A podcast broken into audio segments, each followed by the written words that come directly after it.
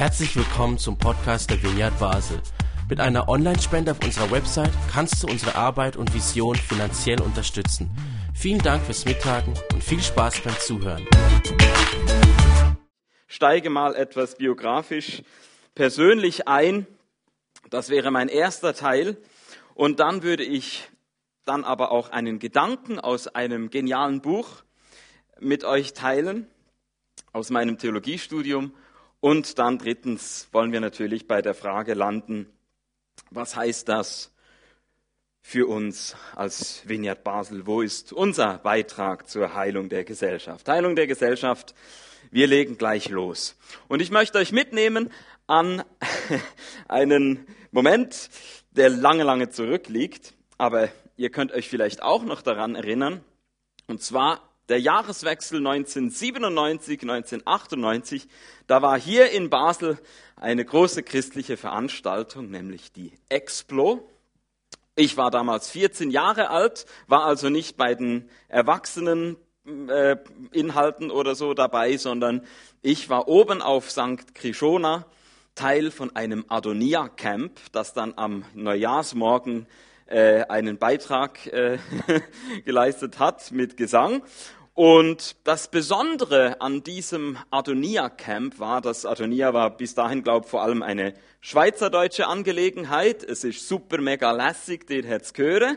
So, und plötzlich äh, war jetzt natürlich anlässlich dieser Explo, wo auch ganz viele Teenager aus Deutschland da mit ihren Eltern mitkamen oder so, dass diese Lieder auf Deutsch übersetzt wurden und so hieß es dann eben, es ist super mega stark.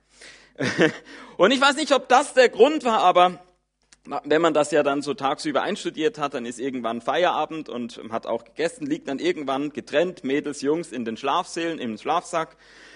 Und an einen Abend kann ich mich erinnern, denn da ging es plötzlich los. Bei uns Jungs, dass da gegen die Deutschen angefangen wurde zu schießen. ich weiß nicht, ob müssen wir eure blöden äh, Texte jetzt blöd auf Hochdeutsch singen wegen euch oder ich weiß nicht mehr, was da gesagt wurde. Und es war auf jeden Fall auch nicht so, dass jetzt die Deutschen irgendwie äh, dann äh, gesagt haben, oh ja, das tut mir wirklich leid, ja, es ist wirklich manchmal anstrengend mit uns oder so und du hast ja schon recht, sondern die haben natürlich auch ihr mit eurem Käse und weiß nicht was und so. Und so hat sich das halt immer hochgeschaukelt so ähm, und es ging dann wirklich sehr unter die Gürtellinie und war verletzend. Und ich habe darunter gelitten. Ähm, jetzt muss ich dazu sagen, es ist nicht, weil ich jetzt euch erzählen will, ich war damals der heilige Mann, der ähm, extrem harmoniebedürftig gewesen wäre oder weiß, also wenn das Ganze rein innerschweizerisch gewesen wäre und man zum Beispiel die Zürcher und der Rest der Schweiz oder so, also ich hätte da richtig mitgemacht gegen die Zürcher oder so, hätte mir überhaupt nichts ausgemacht. Der Punkt, der Punkt war, ich als ein Kind einer schweizerischen Mutter und eines deutschen Vaters war natürlich persönlich davon betroffen, dass ich in mir, in meiner Identität genau eigentlich die Überbrückung dieser beiden Gegensätze da hatte an diesem Abend im Schlafsaal und fand, warum, muss doch gar nicht so äh, erbittert jetzt da äh, das äh, ähm, macht, ja, hat mich irgendwie traurig gemacht, so dass ich am nächsten Tag zur Leitung bin und das erzählt habe und so. Und dann gab es dann irgendwie einen Moment, wo man irgendwie einander Vergebung und Entschuldigung und so aussprechen konnte, Versöhnung und so hat man dann noch mal viel äh, ähm, äh, mit viel mehr, wie sagt man, äh, innere Beteiligung am Neujahrsmorgen dann singen können. Jesus, du schenkst Frieden oder so. Ähm, das äh, äh, ist meine Erinnerung an diesen Moment zurück. Und wie gesagt, jetzt nicht, äh, war auch etwas egoistisch, weil es halt einfach um meine Identität ging, die da irgendwie angekratzt wurde durch diesen Konflikt. Aber jetzt möchte ich 20 Jahre springen. Später, jetzt sind wir beim 2017, 2018, da kann ich mich nochmal an eine Szene erinnern. Und zwar war das in einem Regionalexpress zwischen Offenburg und Karlsruhe. Ich war gerade mit meiner Tochter die damals so um die zwei Jahre alt. Ähm, und da habe ich äh, mit ihr einen Ausflug gemacht so und war auf dem Rückweg. Und wir setzen uns in so einen Teil des Zuges, wo der so multifunktional ist, ja, wo man die Fahrräder hinstellen kann oder eben die Sitze runterklappen und da auch sitzen kann. Und da waren schon so, also eine Gruppe von Männern aus dem Schwarzwald. Und die waren da richtig munter, ähm, locker drauf, hatten eine große Kiste mit Bier und ähm, hatten also schon äh, sehr äh, viel Spaß da. Und meine Tochter und ich, wir setzen uns irgendwie da dazu, weil da noch Plätze frei waren. Und sehr schnell hat meine Tochter auch bei dem einen, der neben ihr saß, äh, dann aufs Handy geguckt, weil der hat da parallel dazu noch ein Fußballspiel geschaut so. Und meine Tochter fand das super interessant. Und dann sind schon die ersten Sprüche gefallen so, ach Sarah, so heißt meine Tochter, Sarah, ähm, wenn du 15 Jahre älter wärst, ne, wir zwei und so. Also ihr könnt euch ungefähr vorstellen, wie das mit diesen Herren da so ablief. Und mir wurde dann auch ein Bier angeboten und ich habe dann gesagt, ja, gerne, ich trinke eins mit. Und ähm, so habe ich dann irgendwann, als ich das Bier getrunken habe, das wieder dankend zurückgegeben. Und dann kam die Frage, ob ich noch ein zweites möchte. Und dann habe ich gesagt, äh, nein, danke, eins reicht mir. Aber dort drüben sitzt noch einer, vielleicht würde der ja gerne eins mittrinken. Jetzt saß da die ganze Zeit da drüben jemand, der sah etwas anders aus. Der hatte etwas dunklere Hautfarbe, der konnte wahrscheinlich auch nicht so gut Deutsch. Und das hat sofort eine große Irritation ausgelöst bei den Schwarzwäldern, die, äh, wie ich nur auf so eine Idee kommen könnte, so einem gibt man doch kein Bier, so einem bietet man nicht an. Und in diesem Moment war es für mich wieder wie damals im Schlafsaal, wo ich dachte, hä, wieso, wieso, wieso ich, nur weil ich äh, eben halt entsprechend aussehe und fließend Deutsch spreche, ich darf dabei sein, ich werde eingeladen in diese Runde und dieser andere Mann, der übrigens auch ganz nett war, hat mir dann Bilder auf seinem Handy gezeigt von seinen Kindern und so.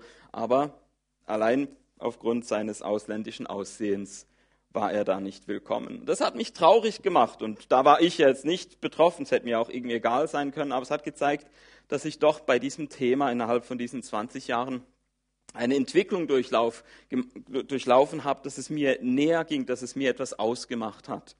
Es hat sicher nicht zuletzt auch damit zu tun, dass ich in der Zwischenzeit einen Zivildiensteinsatz in Uganda gemacht habe und gerade dort habe ich ganz viel das erlebt, was, äh, wovon ich heute sprechen will. Denn immer wieder finden wir solche Brüche, jetzt in diesen Beispielen entlang von Nationalität, aber auch entlang von anderen Trennlinien. Und dann haben wir vielleicht eine Mehrheit oder eine Minderheit oder sonst irgendwie, dass es zu Konflikt führt, dass andere sich über andere lustig machen oder was auch immer. Ein Zeichen eben von einer Gesellschaft, die Heilung braucht, eine Gesellschaft, die gespalten ist, so wie du es vorhin gesagt hast. Eben, man könnte auch hier die Leistungsstarken und die Leistungsschwachen nennen. Und ich habe ganz viele von solchen Trennlinien erlebt in meinem Einsatz in Uganda. Ich habe erlebt, wie eine reichere obere Mittelschicht oder Oberschicht sich sehr dreckig verhalten hat gegenüber denen, so dass ich mich gefragt habe, wieso trage ich eigentlich was zu, dazu bei äh, zur Bekämpfung der Armut da, wenn die nachher so aus, rauskommen so ja. Ähm, ich habe erlebt, wie in einer solchen patriarchalen Gesellschaft äh, wie Männer über Frauen gedacht haben, hat mich zutiefst schockiert. Ähm, und ich habe nicht zuletzt auch erlebt, wie eine Kirche gerade mit dabei war, das zu unterstützen, was in der Politik lief, nämlich es wurde versucht, ein Gesetz ähm, äh, zu schaffen, das äh, die Todesstrafe für Homosexualität ähm, forderte. Und ja, ich habe sehr darunter gelitten zu merken, hier ist eine Gesellschaft, die sich eben anhand von solchen Trennlinien ähm, wo da sich Gräben auftun und wo ich das Christentum nicht als eine heilende Kraft leider oft erlebt habe. Wo ich eben gerade auch erlebt habe, selbst diejenigen, die sich Christen nennen, die äh, tragen dazu bei, dass hier verhärtete Fronten sind, dass hier ähm, Menschen ähm, verurteilend sind über andere. Und ich war dann zum Glück an dem Punkt, wo ich dann wieder nach Hause äh, flie fliegen musste. Ich glaube, viel länger hätte ich es auch nicht ausgehalten, sondern ich, oder wenn ich geblieben wäre, ich hätte gesagt so, ich schmeiß hin da mit dieser ähm, offiziellen Kirche, ich setze mich unter einen Mangobaum hole mir eine Kiste Bier und äh, treffe mich mit ein paar Schwulen und Lesben und schaue, was, äh, wo Gott uns hinführt oder irgendwie so. Aber das war so meine, mein, mein Eindruck dort und ähm, ich könnte natürlich jetzt auch ganz viele positive Erlebnisse äh, aufzählen. Also ich versuche jetzt, äh, ich habe jetzt halt das eine betont, aber das andere war natürlich schon auch da. Aber ja, das hat mich zutiefst aufgewühlt und auch unmittelbar bevor ich in Uganda war, habe ich einen ein Seminar besucht in meinem Theologiestudium. Ich war da im Auslandssemester in Schottland. Und da gab es ein Seminar Justice and Reconciliation, also Gerechtigkeit und Versöhnung. Da haben wir verschiedene Bücher gelesen und eines von diesen Büchern hat mich sehr, sehr inspiriert und angesprochen. Es war eines der besten Bücher oder vielleicht sogar das, das überhaupt beste Buch während meines ganzen Theologiestudiums, das ich da gelesen habe. Ähm, das Buch ich spanne euch nicht länger auf die Folter. Das Buch hat folgenden Titel. Es heißt Exclusion and Embrace. Es gibt auch eine deutsche Übersetzung. Ich glaube, dort ist der Titel von der Ausgrenzung zur Umarmung. Und das ist ja schon mal spannend, dieser Titel. Auch, ich habe den Vornamen hier nicht ausgeschrieben, dieser Autor, Theologieprofessor in den USA, heißt Miroslav Wolf. Also man merkt, er ist nicht ursprünglich Amerikaner, kommt aus Kroatien ursprünglich, hat dort auch genau das wieder erlebt im Krieg in den 90ern in Kroatien, die Katholiken auf der einen Seite, die serbisch-orthodoxen auf der anderen Seite und hat das in seiner Theologie also verarbeitet. Und ich möchte jetzt heute nicht über äh, den Autor sprechen, aber einen Gedanken aus seinem Buch mitgeben. Und zwar sagt dieser ähm, Professor, dass man, wenn man in einer Konfliktsituation ist, mehr wollen muss als nur Gerechtigkeit. Man muss Umarmung wollen, Embrace. Das ist so eine Grundaussage. Und es ist spannend, warum, warum wählt er diesen Begriff Embrace, Umarmung. Das Naheliegende wäre ja, der Gegenbegriff zu Exklusion wäre ja Inklusion, ja, zu sagen Exklusion und Inklusion oder von der Ausgrenzung zur ähm, Einschließung oder irgendwie so. Aber für Miroslav Wolf ist das, was mit Inklusion gesagt wird, eigentlich nur Schritt drei von insgesamt vier Schritten, die eine Umarmung ausmachen. Und von daher möchte ich euch einladen, kurz einen Moment mit mir etwas tiefer über dieses Wort, und es geht ja nicht um das Wort nur, sondern um diese Geste der Umarmung nachzudenken. Also, wir steigen hier ein bei Schritt 3, weil das ist der Höhepunkt natürlich von diesem Drama. Die Arme schließen. Also hier wäre natürlich das Gegenstück zur Exklusion die Inklusion. Arme werden geschlossen. Und natürlich diese, sind diese Gedanken auch basierend auf, auf vielen wichtigen Inhalten aus der Bibel. Ein wichtiger Gedanke ist natürlich das Schließen eines Bundes, wie Gott es immer wieder getan hat und gerade insbesondere auch das Schließen eines neuen Bundes. Wir haben das angekündigt bei Jeremia 31, die Verse 31 bis 34 und ich lese diesen Text kurz so als Einstimmung. Gebt acht, sagt der Herr.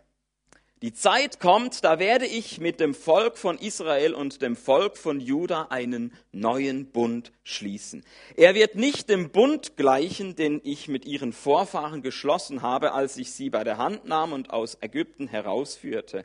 Diesen Bund haben sie gebrochen, obwohl ich ihnen doch ein guter Herr gewesen war. Der neue Bund, den ich dann mit dem Volk Israel schließen will, wird völlig anders sein. Ich werde ihnen mein Gesetz nicht auf Steintafeln, sondern in Herz und Gewissen schreiben. Ich werde ihr Gott sein und sie werden mein Volk sein, sagt der Herr. Niemand muss dann noch seinen Nachbarn belehren oder zu seinem Bruder sagen, lerne den Herrn kennen, denn alle werden dann wissen, wer ich bin, von den geringsten bis zu den vornehmsten. Das sage ich, der Herr, ich will ihnen ihren Ungehorsam vergeben und nie mehr an ihre Schuld denken.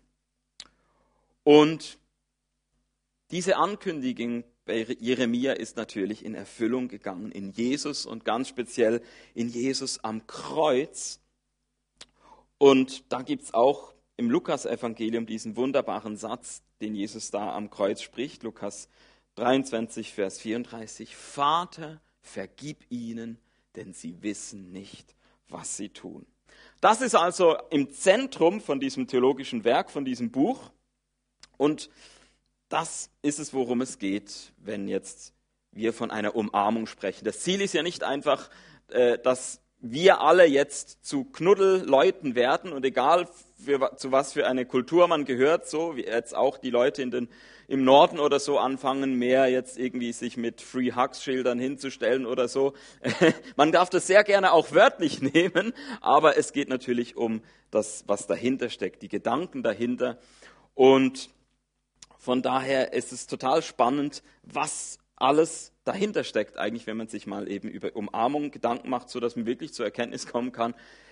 Die Antwort auf das, was die Gesellschaft braucht zur Heilung, ist tatsächlich genau das, was damit ausgedrückt ist mit dieser Geste von der Umarmung. Jetzt also Schritt drei, die Arme werden geschlossen. Der Höhepunkt von, äh, von dieser Umarmung, das äh, bedeutet also gerade, wie wir es gemerkt haben, mit diesem neuen Bund, es ist nicht ein Bund, der jetzt irgendwie die Arme ausstreckt und umarmen will, weil die alle so tolle Bündnispartner sind, weil die ihren Teil so toll erfüllen, sondern genau im vollen Wissen, dass sie es nicht hinkriegen werden, ihren Part zu erfüllen. Im vollen Wissen, dass es eine recht einseitige Angelegenheit äh, ähm, werden kann, mit viel Geduld und so, ähm, sagt Gott, ich will ihnen vergeben, nie mehr an ihre Schuld denken. Das ist die Basis dieser Umarmung. Also wirklich ein radikales, radikales Verständnis, dass man sagt, selbst ähm, gegenüber Feinden ist das möglich. Und das hat Jesus ja gezeigt. Also es ist eine Umarmung, die keinen ähm, äh, auslässt, die wirklich allen gibt. Gott umarmt die ganze Menschheit. Das ist das, was ausgesagt wird mit dem neuen Bund, der dann eben auch durch Jesus nicht äh, nur aufs Volk Israel beschränkt ist, sondern wirklich allen Menschen gilt. Jesus am Kreuz, das ist die Liebe, die sich selbst gibt und vergibt. Und nicht indem man eben darauf beharrt, aber ihr müsst euren Part erfüllen, ihr müsst erstmal irgendwie was wieder gut machen und so und dann können wir vielleicht über Versöhnung reden, sondern vergeben und vergessen. Vergeben und vergessen. Das ist die Basis von einer Theologie der Umarmung. Und jetzt, wie gesagt, es sind insgesamt vier Schritte. Wie, wie, wie, was, was, was ist damit noch nicht gesagt? Warum muss da noch mehr dazu gesagt werden? Und etwas, was vielleicht äh, ähm, völlig selbstverständlich ist, aber auch betont werden muss, ist, bevor die Arme geschlossen werden können, muss man die Arme erstmal öffnen.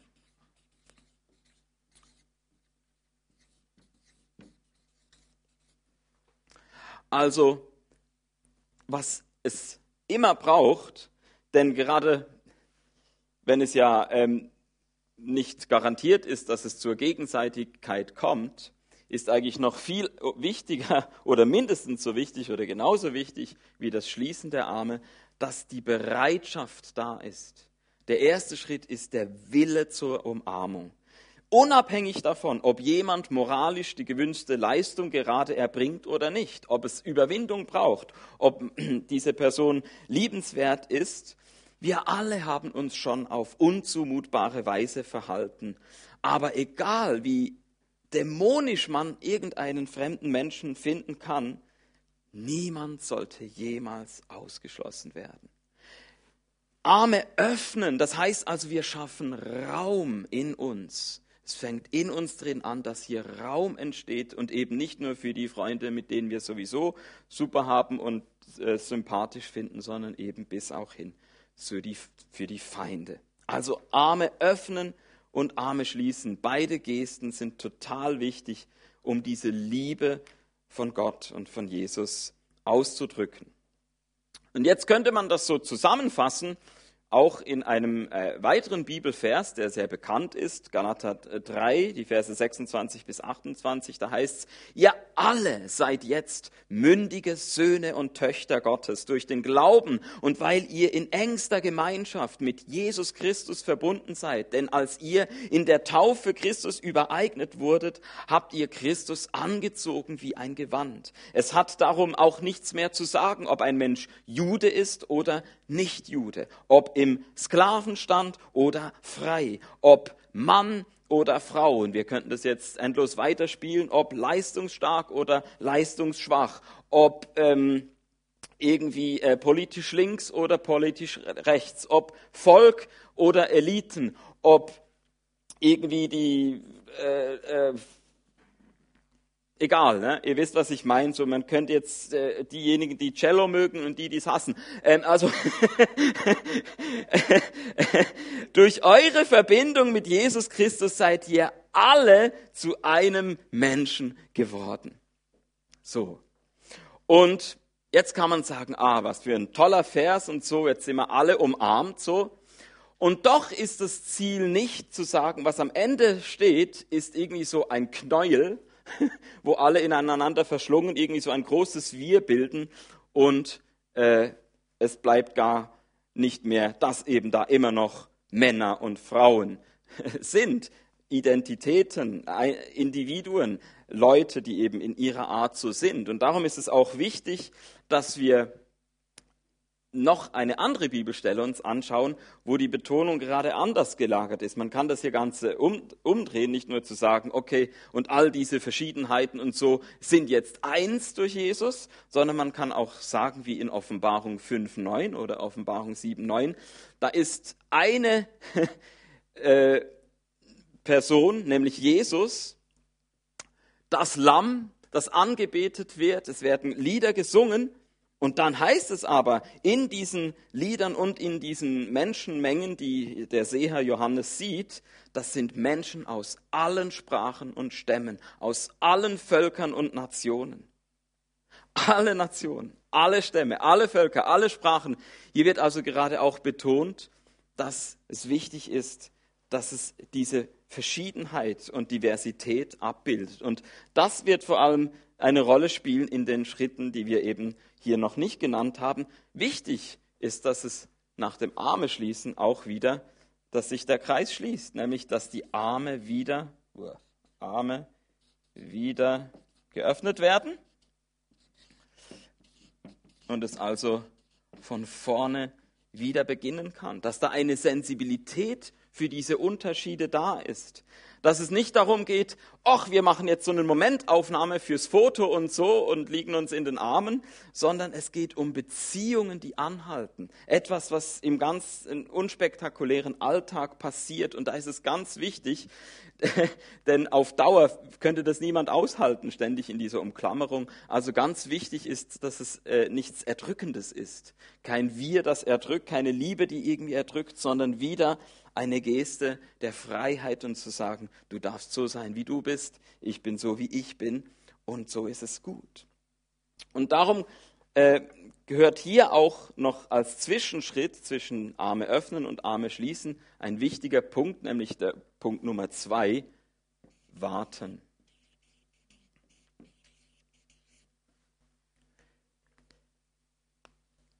Es ist das eine, dass du bei dir drin äh, so Raum schaffst und sagen kann, ja, mein Herz wird äh, immer weiter und ich habe immer mehr Platz für Menschen, auch die andersartig sind und irgendwie so.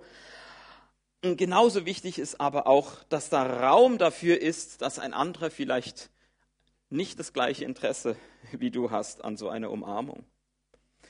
Es ist natürlich das Ziel von dieser Selbsthingabe von Gott am Kreuz durch Jesus, dass das zur Gegenseitigkeit führt, dass die Liebe erwidert wird.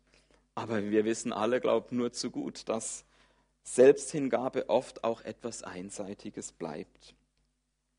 Und darum kann umarmen auch bedeuten, dass es nie weitergeht als hier.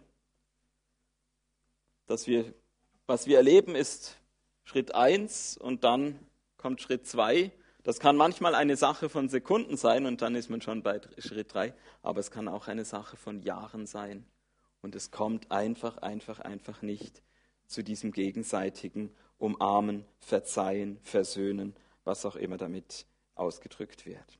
So, das war jetzt so ein bisschen die ähm, äh, äh, philosophische, ähm, also ich kann euch sagen, im Buch ist es noch viel schlimmer mit tausend Zitaten, Fußnoten und so. Ich habe versucht, es möglichst einfach zu machen. Also nochmal zusammengefasst, Schritt eins: Arme öffnen. Liebe ist eine Grundhaltung, eine Bereitschaft, ein Wille, ein Raum, der in uns ist für Andersartige. Schritt zwei, das Warten ist wichtig, damit die Freiheit eingebaut ist, Respekt eingebaut ist vor andersartigen Interessen, auch wenn es eben mal nicht erwidert wird und einseitig bleibt. Das gehört mit in die Liebe hinein. Und dann drittens, das Arme schließen, dass es die Liebe also eine Geste ist von Verbundenheit und Versöhnung. Das ist der Höhepunkt, da wollen wir hin. Und trotzdem auch wichtig, Viertens, wir öffnen die Arme wieder, denn auch hier ist wichtig, dass die Freiheit bleibt. Unterschiede dürfen sein. Man wird nicht irgendwie erdrückt von einem Wir, wo das Ich keinen Platz mehr drin hat. So, und jetzt zu unserem Beitrag als Vineyard Basel. Ich glaube, dass wir sagen können, heute, vielleicht jetzt, wenn wir diese ganze Predigtreihe durchgehen und wir haben Heilung in verschiedenen Facetten angeschaut, das Thema heute ist sicher etwas ein, eins, das uns liegt, wo ich sagen kann, da können wir doch so und sagen, hey, da, da können wir uns als Fortgeschrittene betrachten. Bei uns ist viel von so einer Kultur der Umarmung. Bei uns ist viel, zum Beispiel am Dienstag ne, beim Heiland Sack, da ist ein Miteinander. Da sind Empfangende und Gebende und die entfremden sich nicht oder die äh, ziehen keine Mauer hoch. Ähm, natürlich gibt es da auch mal Streit, ganz klar, ganz normales Leben, aber ähm, es ist doch immer wieder ein Wunder, wie die Menschen von unterschiedlicher Herkunft, von allen möglichen Seiten her zusammenkommen, um gemeinsam Gutes zu tun. Das sind Menschen, die äh, äh, haben auch nicht irgendwie alle den gleichen Glauben, die haben unterschiedlichen Glauben oder gar keinen Glauben und trotzdem passiert hier eine Umarmung von Menschen, die sagen, an Dienstag sind wir ein Team, wir dienen zusammen, wir tun Gutes. Oder auch hier im Gottesdienst. Ich finde so schön, Steffi hat mal in einer Predigt, äh, hat sie diesen, dieses Wort benutzt vom Exklusivclub. Und ich fand das so ein tolles Wort. Ja, wir sind kein Exklusivclub. Wir wollen kein Exklusivclub sein. Und ich glaube, dass uns das auch gelingt. Dass wir kein Exklusivclub sind, zum Beispiel der Erwachsenen. Nein, wir sagen auch, die Kinder sind uns wichtig. Wir investieren in diesen Bereich. Wir haben gerade wieder jemanden angestellt dafür. Wir ähm, äh, sehen da die Zukunft unserer Gemeinde. Und gleichzeitig sind wir auch kein Exklusivclub von Familien, wo sich zum Beispiel Singles jetzt irgendwie unwohl fühlen und irgendwie ständig so äh, blöd angeguckt werden und vielleicht gefragt, ja, was ist denn bei dir das Problem? Findest du niemanden oder irgendwie so? Nein, auch das sind wir nicht. Und wir sind auch kein Exklusivclub der Männer. ähm, sondern ich hoffe, dass man bei uns mitkriegt, Frauen dürfen alles. Sie dürfen leiten, sie dürfen predigen und so weiter. Und schließlich sind wir auch kein Exklusivclub der Heterosexuellen, seit da mal eine Predigt äh, von meinem Vorgänger Martin Benz war, dass da etwas in, Bewe in, in Bewegung gebracht hat, eine Tür aufgemacht hat, sodass äh, klar ist, bei uns ist man auch willkommen, wenn man sexuell anders empfindet. Und jetzt könnte ich vielleicht noch mehr aufzählen. Ich möchte aber in meiner Predigt nicht damit bleiben oder aufhören, dass wir uns jetzt irgendwie alle auf die Schultern klopfen können und sagen, super, kann man abhaken, da sind wir voll mit dabei bei der gesellschaftlichen Heilung. Ich glaube, wir dürfen unsere Vision, oder besser gesagt, ich glaube, Gottes Vision ist noch größer und ähm, wir sollten nicht die Vision irgendwie kleiner machen oder sagen, okay, jetzt sind wir schon zufrieden, sondern da geht immer natürlich auch noch mehr, da ist noch Luft nach oben. Äh, wir sind natürlich kein schweizerischer Exklusivclub auch, ja, unsere Umarmung, die reicht über die Grenze, auch bis nach Deutschland und doch könnten wir auch noch internationaler sein. Also, wenn ich mir vorstelle, jemand, der aus Saint-Louis kommen möchte, aber nur Französisch spricht, der hat schon mal ein Problem so, weil äh, wir zurzeit keine Übersetzung anbieten können. Oder jemand, der vom Iran einwandert und äh, ähm, ja, kann natürlich jetzt nicht die Lieder in Persisch mitsingen oder so hier.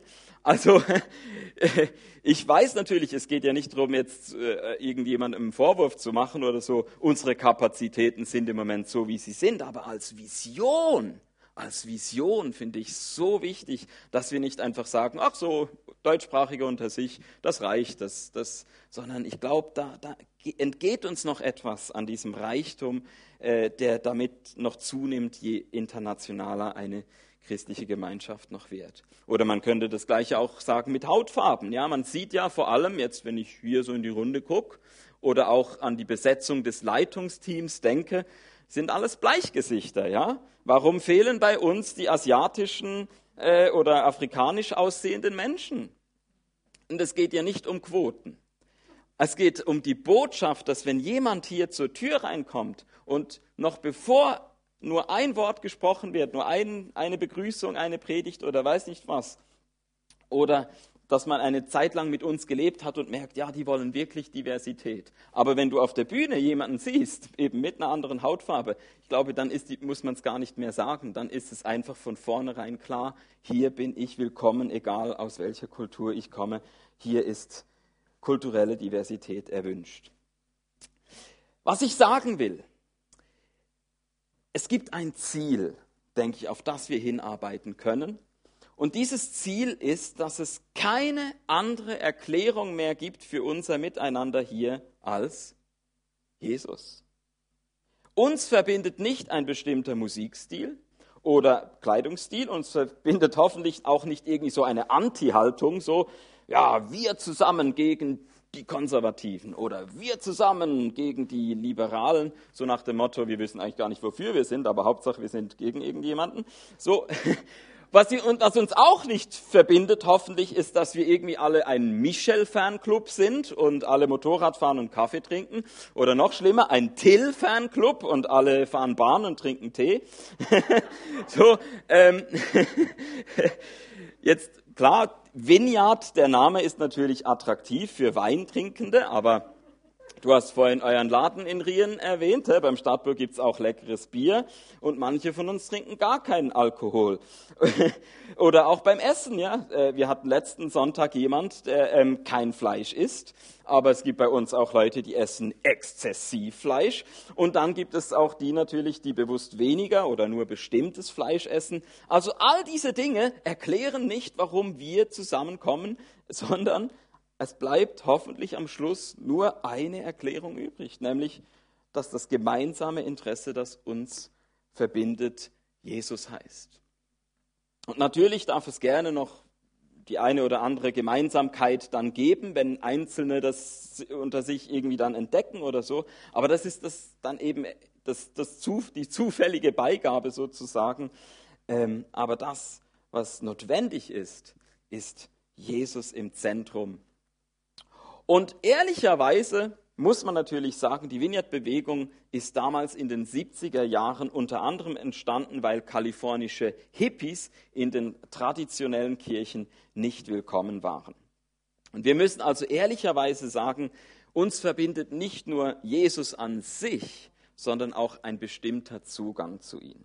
Das stimmt natürlich. Und trotzdem ist es eben nicht so, dass wir heute auch immer noch alle lange Haare haben und nur Gitarrenmusik mögen. Nein, wir mögen auch Cello.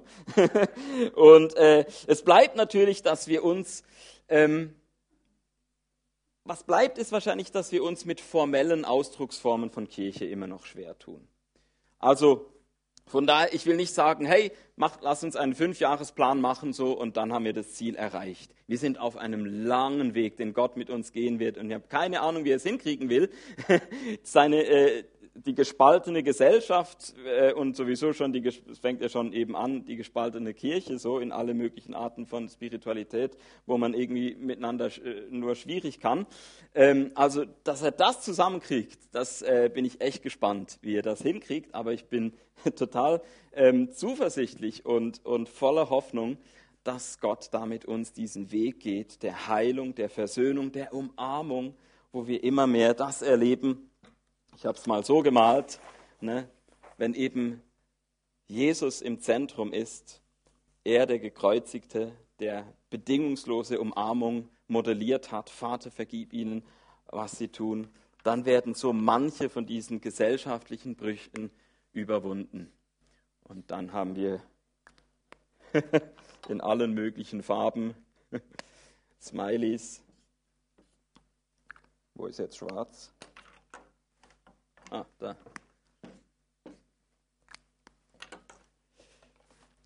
Das ist die große Vision und wo ich unseren Beitrag als Vineyard Basel sehe, dass wir das untereinander erleben. Und da kann dann sicher auch Michel am nächsten Sonntag anknüpfen, wenn es um die Heilung im kirchlichen Miteinander geht. Und heute ist die, der Kreis aber noch etwas größer, dass es eben darum geht, dass aus dem gemeinsamen Erleben von dem heraus es in die Gesellschaft hinaus wirkt. Und darum möchte ich mit einer Geschichte schließen. Wir waren als Leitungsteam auf einer Studienreise in Bristol, direkt bevor es hier alles zuging. Haben es gerade noch geschafft, in den Flieger zu steigen, dort ein paar inspirierende Tage zu erleben. Und gerade am ersten Abend war noch irgendwie alles erlaubt. Wir hatten da, glaube ich, auch schon äh, ähm, Desinfektionsmittel an den Händen, aber sonst, äh, das war es, glaube ich, so. Und wir wurden eingeladen, und zwar gibt es dort eine Vineyard und einer von dem Vineyard-Leitungsteam, der hat ein Werk gegründet, das heißt Bridges for Communities. Also gerade, dass die verschiedenen Gruppen von Menschen Brücken erleben. Und zwar war es nicht eine christliche Veranstaltung, sondern es fing schon damit an, dass das Team, das dieser Mann, äh, Dan Green heißt er, dass Dan um sich äh, herum geschart hat, das bestand bereits. Da war eine Muslima, die uns am Eingang begrüßt hat und so war es schon im Team drin sehr durchmischt. Und wie kann man also erleben, wie solche ähm, Vorurteile vielleicht abgebaut werden können, Zäune heruntergerissen werden, ähm, äh, Mauern äh, runtergehauen werden? Natürlich am besten, indem man zusammen isst. Und so waren wir Teil von einem tollen Abend mit leckerem Essen. Es war eben zum Glück auch nicht irgendwie nur Fish and Chips, sondern es äh, war richtig exotisch und lecker. Und bei, da ist man bei Leuten am Tisch gesessen, bei für uns natürlich alle total Fremde. Und man hat gemerkt, ne, manche waren ganz offensichtlich aus irgendwelchen ähm, sehr weit entfernten Kulturen. Haben, äh, zum Glück haben alle irgendwie Englisch gesprochen oder zumindest jemanden gehabt, der dann irgendwie beim Übersetzen hilft oder so. Und das war so ein tolles Erlebnis, gell, Katrin? also das hat, das hat mir richtig gezeigt, was für einen tollen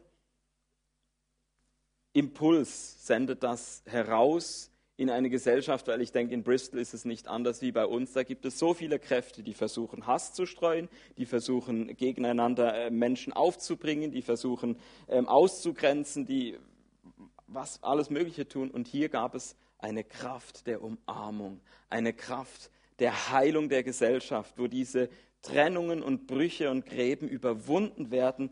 Und das, weil es so einen Dan Green gibt und ein Team um ihn herum, das einen Abend regelmäßig veranstaltet, wo Menschen, die sich fremd sind, am Anfang dieses Abends, am Ende des Abends ähm, kennen, wissen wie den Namen, äh, wo kommst du her, was auch immer. Und wenn man natürlich da regelmäßig teilnimmt, können diese Kontakte sicher auch sich vertiefen und, und anhaltend geknüpft und gepflegt werden. Und das war für mich so ein wunderbares Bild nach dem Herzen Gottes, was wir dort erleben haben. Ich glaube, ich kann es mit Worten gar nicht so gut rüberbringen. Meine Zeit ist jetzt auch abgelaufen. Darum würde ich jetzt Paulina bitten, doch wieder nach vorne zu kommen, damit wir jetzt in eine Zeit gehen können von Anbetung und Musik und das wirken lassen können. Ich mache vielleicht nochmal das mit den vier Schritten.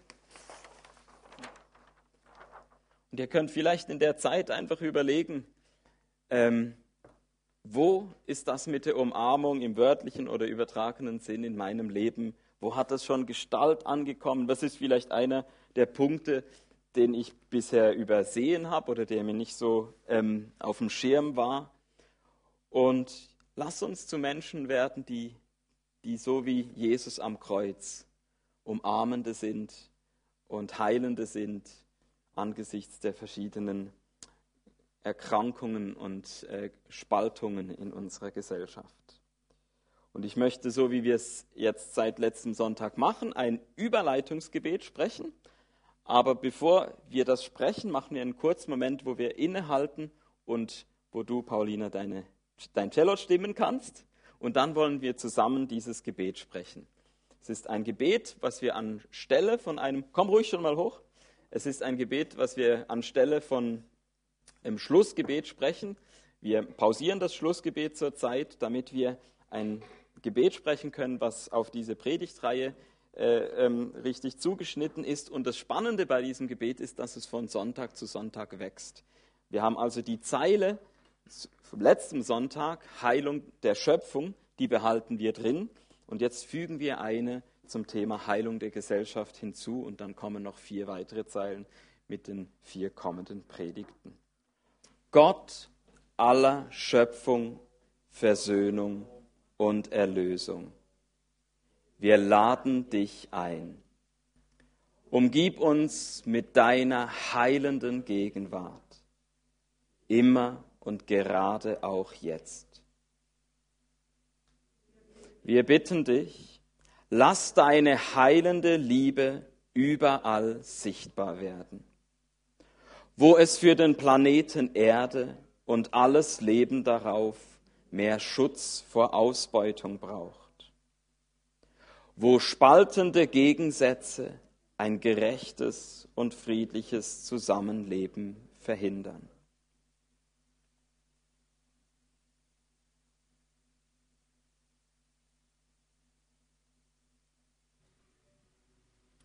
Jesus Christus, in einer zerbrochenen Welt suchen wir dich und öffnen uns für dein heilendes Wirken hier.